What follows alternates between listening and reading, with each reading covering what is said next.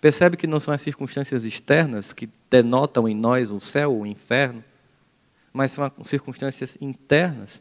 E muitos seres humanos passam a vida inteira tentando mudar o cenário externo. Eu lembro de uma coisa que meu avô falava para mim: meu filho, cachorro onde vai leva as pulgas. Ou seja, se eu não mudo a geografia interna, a geografia externa não adianta.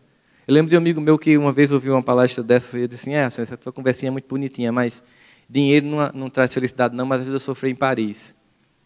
Eu digo, tudo bem, sofrer em Paris deve ser interessante. Agora, ver a Torre Eiffel deprimida é a mesma coisa que ver o Açude Velho, ver a Baía da Guanabara. Você está triste por dentro, a paisagem fica cinza lá fora.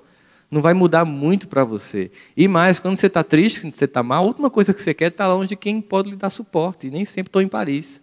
Estão na sua cidade, que são as pessoas que fazem a diferença. Portanto, há uma necessidade de reconfiguração desses valores para que a gente possa entender. Mas, obviamente, do ponto de vista didático, vamos entender um pouquinho mais sobre essa concepção que esse livro, extremamente bem urdido e construído dentro da codificação, que é o seu inferno, que é um desafio, porque imagine, é uma discussão para desfazer um conceito teológico universal, de que existe um lugar de condenação eterna e um lugar de salvação eterna. O Espiritismo veio para quebrar paradigmas de todas as ordens. Imagina chegar assim, ó, tira isso da cabeça. Não existe um lugar de condenação eterna, porque aí sim, fazendo uma referência ao próprio Evangelho, nenhuma ovelha se perderá no rebanho do meu Pai, nenhuma. E quando Jesus vai fazer as três parábolas, a parábola da dracma perdida, a parábola da ovelha perdida e a parábola do filho pródigo, que é alguém que estava perdido se encontrou, ele deixa bem claro na segunda que o pastor deixa as 99 ovelhas para recuperar uma. Se há um, um, anseio de Deus em recuperar e não perder nenhum dos seus filhos, obviamente que a ideia de um inferno eterno não tem sentido nenhum, mas as pessoas preferem acreditar. Preferem acreditar, obviamente, o inferno tem que ter a figura principal que o rege, que seria o demônio. Mas essa própria construção do mito é complicado, porque do ponto de vista teológico, você vai para um desafio, porque é incongruente.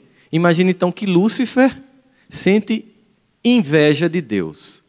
Então a primeira coisa que você tem que pensar é então como é que alguém que ganhou a categoria de anjo, no sentido de ser angelical, no sentido de ser quase que perfeito, está no céu com um sentimento de inveja.